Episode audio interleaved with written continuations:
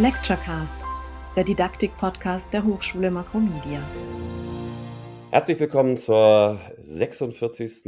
Episode. Mein Name ist Andreas Seppel-Seger und ich bin Professor für Medienmanagement am Campus Hamburg. Herzlich willkommen auch von mir. Ich bin Annette Strauß und ich bin Professorin für Management und Medienmanagement am Campus Leipzig. In unserem Podcast sprechen wir mit wechselnden Gästen über ausgewählte Themen hochschuldidaktischer Relevanz. Und zunächst haben wir uns dabei mit dem Ziel, diese in Corona-Zeiten sichtbar und dann auch hochschulweit nutzbar zu machen, auf unsere Inhouse-Kompetenzen fokussiert und mit Kolleginnen und Kollegen unserer, also der Makromedia Hochschule, gesprochen.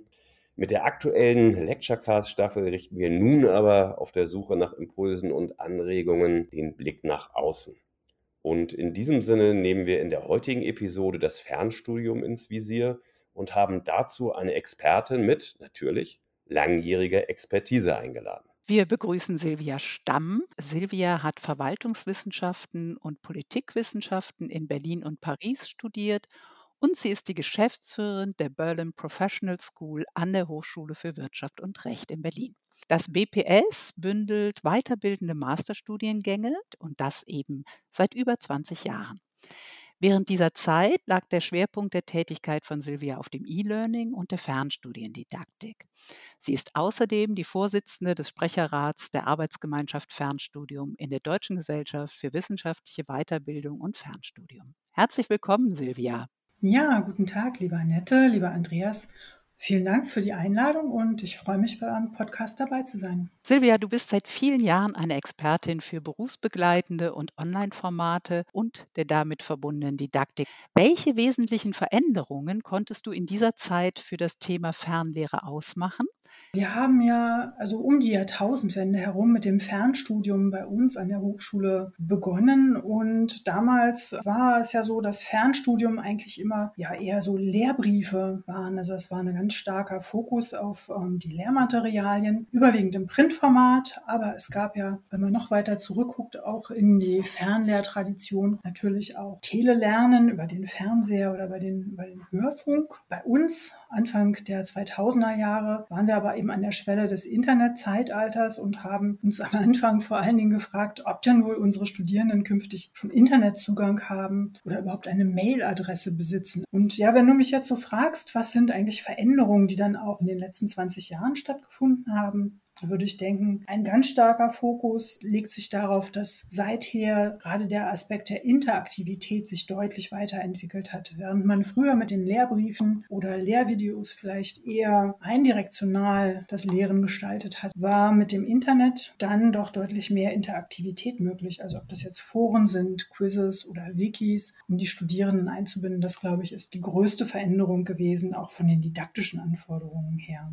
Und daneben würde ich denken, sicherlich auch die Multimedialität. Also während es früher vielleicht eher textlastiger war, wenn man jetzt mal von den Telelernen, Telefunk absieht, gibt es heute eben doch die Videos. In der Zwischenzeit gab es CBTs oder WBTs, Web-Based Trainings, aber auch eben multimedial. Heute dann auch H5P. Das verbindet dann eben auch nochmal das Multimediale mit dem interaktiven Element. Also ich glaube, da hat sich sehr viel getan und es ist didaktisch sicherlich ähm, vielfältiger geworden, aber auch anspruchsvoller natürlich für die Lehrenden. Haben diese Entwicklungen aus deiner Sicht auch Auswirkungen auf die Präsenzlehre in deinem eigenen Erfahrungsbereich, aber vielleicht auch in deiner Wahrnehmung an anderen Hochschulen? Ja, das würde ich schon sagen. Also bei uns, dadurch, dass wir das Fernstudium aufgelegt hatten, war es bei uns so, dass wir auch relativ frühzeitig, auch schon Anfang der 2000er Jahre, ich glaube 2002 war es, natürlich dafür gesorgt haben, dass wir eine Lernplattform zur Verfügung bekommen, die dann eben auch relativ bald insgesamt ja in der Präsenzlehre auch mit aufgenommen wurde und sich dort auch verbreitet hat. Und letztlich dadurch, dass wir als Zentralinstitut ähm, mit Lehrenden aus all unseren Fachbereichen zu tun haben, haben natürlich auch Lehrende aus verschiedensten Fachbereichen dann E-Learning und Fernstudienerfahrungen gesammelt und das dann auch ein bisschen wiederum in ihre Fachbereiche zurückspiegeln können. Und wir hatten dann auch schon vor Corona, ich glaube, das war so um die 2015er Jahre herum, auch die Entwicklung von regulären Blended Learning Studiengang an einem Fachbereich. Ein zweiter kam dann ein bisschen später danach. Also das heißt, das Modell ist durchaus ähm, dann auch angenommen worden und ja, umgesetzt worden, wenngleich sich unsere Hochschule nach wie vor als Präsenzhochschule begreift und Fernlehre und E-Learning dann jetzt doch stärker in den ja, berufsbegleitenden Weiterbildungsstudiengängen zu Hause sind. Wie war das dann während der Corona-Zeit? Welche Erfahrungen habt ihr gemacht? Inwieweit konnten die Präsenzstudiengänge von eurer besonderen Expertise profitieren? Insbesondere natürlich hinsichtlich der Didaktik, aber vielleicht auch bei der Content-Bereitstellung und der Studierendenbetreuung. Ja, das ist eine spannende Frage, weil wir in der Tat eben sehr, sehr unterschiedliche Formate bei uns im Institut beherbergen, die dann entsprechend auch sehr unterschiedlich ja, durch die Umstellung dann betroffen waren. Also unsere Fernstudienangebote, die hatten es natürlich relativ leicht, wenngleich wir unser Fernstudium auch so gestalten im Blended Learning Format mit Präsenzwochenenden hier vor Ort bei uns an der Hochschule. Auch für diese Formate bedeutete Corona natürlich die Umstellung, sodass dann letztlich die Präsenzzeiten als synchrone Online-Lehre dann auch umgestellt wurden, um trotzdem eben die persönliche Begegnung, wenn auch nur via Bildschirm eben zu befördern. Das Gelang aber relativ leicht, weil die Erfahrungen in dieser Hinsicht natürlich auch da in den Formaten schon vorhanden waren. Deutlich schwieriger war es für unsere Präsenzstudiengänge. Auch da war es natürlich so, die Umstellung musste auch sehr schnell erfolgen, ad hoc mehr oder weniger. Ähm, Synchron-Online-Formate wurden auch da bevorzugt. Da gab es dann schon auch Austausch der Kollegen untereinander, wie man das gut gestaltet und am Anfang sicherlich auch ein paar Schwierigkeiten, weil man probiert hat, einen acht Stunden genauso online umzusetzen, was natürlich zu Ermüdungs Erscheinungen auf allen Seiten führt. Ja, dann ging es darum, dass ähm, vielleicht eben auch eher asynchrone äh, Medien und Lernformate entwickelt wurden, ob das jetzt Quizzes oder Tests waren. Da haben wir schon untereinander natürlich von den Erfahrungen profitieren können. Und gab es dabei auch Grenzen der Vermittelbarkeit, an denen ihr dann festgestellt habt, dass ihr mit eurer Expertise einfach nicht weiterkommt und euch nicht erfolgreich einbringen könnt? Ja, ich glaube gerade, das äh, geht wahrscheinlich vielen so, die aus der synchronen Präsenzlehre kommen, ja, dass, äh, dass man sich wenig vorstellen kann, dass das auch funktioniert, wenn man deutlich mehr asynchrone Elemente in die Lehre einbaut und die Studierenden eben deutlich selbstständiger lernen lässt ja, und äh, Dinge auch ausprobieren lässt. Ähm, dass Lehre so auch funktionieren kann, ähm, das äh, ist schon eine kleine Hürde. Und ja, nicht nur bei der Überzeugung der, der Lehrenden, die ihre Didaktik dann natürlich vollkommen umstellen müssen. Das ist auch ein großer Aufwand. Ja, du hast damit im Grunde das Stichwort geliefert für meine nächste Frage, nämlich die Corona-Pandemie. Ist eben keine kurzfristige Störung des Präsenzlehrbetriebs, sondern im Grunde haben wir es mit einem disruptiven Ereignis zu tun.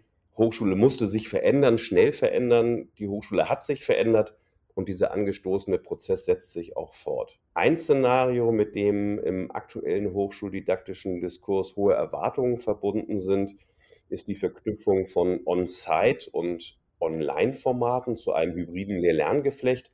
Glaubst du, dass Präsenz- und Online-Studium sich zukünftig immer weiter annähern, ja vielleicht sogar eine Differenzierung irgendwann hinfällig wird? Ja, dazu muss man, glaube ich, ähm, sich noch mal kurz dazu verständigen, ähm, was ein hybrides Lernformat ist. Also für mich bedeutet das äh, hybrides Lernformat, dass letztlich eine Veranstaltung gleichzeitig in Präsenz im Klassenraum an der Hochschule durchgeführt wird, aber auch online Teilnehmende zugelassen und möglich sind. Damit muss ich sagen, haben wir sehr gemischte Erfahrungen gesammelt. Es war ein Konzept, was wir zu Beginn des zweiten Semesters der Pandemiezeit eigentlich groß ausrollen wollten und äh, dann relativ schnell wieder gestoppt wurde und man musste feststellen, dass das zwar ein interessantes Konzept ist, was scheinbar das Beste aus beiden Welten verbinden kann, aber die Umsetzung bringt doch viele Fallstricke mit sich und ist für eine, einen Lehrenden eigentlich alleine kaum zu handeln, sodass, wenn man das wirklich gut umsetzen möchte, eigentlich immer noch ein Co-Moderator mit bräuchte im Raum. Ja, von daher haben wir auch für uns festgestellt, auch für die didaktischen Szenarien, die wir sonst in der Präsenzlehre umsetzen, mit viel Gruppenarbeit und ähnlichem, dass das eigentlich nicht das geeignete Format ist, was wir weiter verfolgen wollen. Wenngleich auch immer wieder mal Studierende sagen, ja, das fänden sie jetzt sehr gut und würden gerne an einer solchen hybriden Veranstaltung teilnehmen, aus ja, vielen unterschiedlichen persönlichen Gründen. Ich habe in der Tat eher den Eindruck, ähm, dass sich eine Tendenz abzeichnet, dass Lehrende und auch Hochschulen vielleicht erkennen, dass es doch äh, Vorteile gibt, wenn man die didaktischen Szenarien dahingehend weiterentwickelt, dass man ja den reinen Wissenserwerb vielleicht eher aus der Hochschule herauslagert in den Online-Raum, würde ich jetzt mal so sagen, dass die Lernenden ja, sich das Wissen eben selbst mittels Lernmedien aneignen können und dann im Sinne von Blended Learning der Austausch, die Diskussion das und die Anwendung des Erlernten dann eher eben wirklich in synchronen Veranstaltungen seinen Platz findet. Die können online sein, können auch präsent sein. Ich glaube, in beiden Richtungen ist das dann denkbar. Und ich glaube, dass das perspektivisch sicherlich zu einer Annäherung und weiteren Vermischung eben der Präsenz- und Online-Lehrangebote führen wird. Also das bedeutet, dass wir auch verstärkt jetzt darüber nachdenken, auch in unsere Präsenzformate auch verstärkt asynchrone Elemente einzubringen und im Sinne von Flipped Classroom beispielsweise dann doch stärker noch die Präsenzlehrzeiten zu nutzen. Du bist eine langjährige Expertin für virtuelles Lehren und Lernen und du bist eine Kennerin vieler erfolgreicher didaktischer Fernlehrmethoden. Was sind denn deine drei Tipps für gelingende Lehre? Ich würde vielleicht auch mal mit Blick auf das, was häufig stattgefunden hat, nämlich die synchrone Online-Lehre, die aber in der Fernlehre ja auch durchaus ihren Platz hat, vielleicht meine Tipps vorstellen. Ich glaube, der erste ist ziemlich ähm, grundlegend und basal. Also ja, stellen Sie sich vor. Also das heißt, stellen Sie sich und Ihr Programm vor und das möglichst im Vorfeld. Also was ist eigentlich geplant in der Veranstaltung? Welche Erwartungen gibt es von Seiten des Dozenten und vor allen Dingen, was können die Studierenden erwarten? Ich glaube, dass es sehr wichtig ist, dass die Studierenden und idealerweise vielleicht, wenn es jetzt um so eine Online-Veranstaltung geht, dass man im Vorfeld so eine kleine Ankündigung oder Mini-Vorstellung auch schon in der Lernplattform verfügbar machen kann, sodass sich die Studierenden eben einfach auch gut darauf einstellen können, auf die Lehre. Ja, und weitere Tipps. Wir haben uns ja eingangs auch schon über aktivierende Methoden unterhalten und ich glaube, aktivierende Momente sind auch super wichtig, gerade in synchronen Online-Veranstaltungen, weil sonst wird die Lehre, glaube ich, doch ziemlich schnell auch zur ja, Vorlesung ja, sozusagen. Und ich finde, da bietet sich eigentlich immer an, gleich am Anfang irgendwie so kleine Eisbrecher mit reinzunehmen, vielleicht so ein kleines ABC, wo die Teilnehmenden dann einfach nur so Buchstaben passend ähm, zur Lehrveran zum Lehrveranstaltungsthema ausfüllen, um einfach schon mal aktiv geworden zu sein oder ob das die simple Frage ist, wo heute jeder teilnimmt aus welcher Stadt. Das bricht einfach schnell das Eis, sodass die Beteiligung dann auch später bei komplexeren Fragen, glaube ich, leichter geht, meiner Erfahrung nach. Ich glaube, wenn man dann kleine Aufgaben stellt, ist es wichtig, vielleicht ruhig etwas Zeit zu geben, bevor man auf Antworten wartet und dann Ergebnisse einfach auch sammelt, vielleicht sogar auch schriftlich, was manchen dann ja auch leichter fällt, als sich mündlich von solchen Situationen zu äußern. Ja, und was ich wichtig finde, auch in diesen Online-Formaten, ist, dass es immer Möglichkeiten gibt, auch dass die, die Studierenden untereinander sich austauschen können und vielleicht in Gruppen auch kleine Aufgaben lösen. Ähm, das wäre also mein, mein letzter Tipp, dass man auch das in Online-Formaten nicht vernachlässigt, ähm, weil da meiner Erfahrung nach einfach immer guter Output kommt, wenn die Studierenden dann ihre eigenen Beiträge einbringen und das die ganze Lehre doch sehr auflockert. Ja, ich hoffe, da war was für euch dabei. Absolut, unbedingt. Silvia, ganz herzlichen Dank für deine Einblicke in die Erfahrungen im Kontext des Fernstudiums und der Implikationen natürlich auch für die Präsenzlehre. Vielen Dank auch von mir. Vielen Dank, alles Gute für euch. Vielen Dank an unsere Zuhörerinnen und Zuhörer.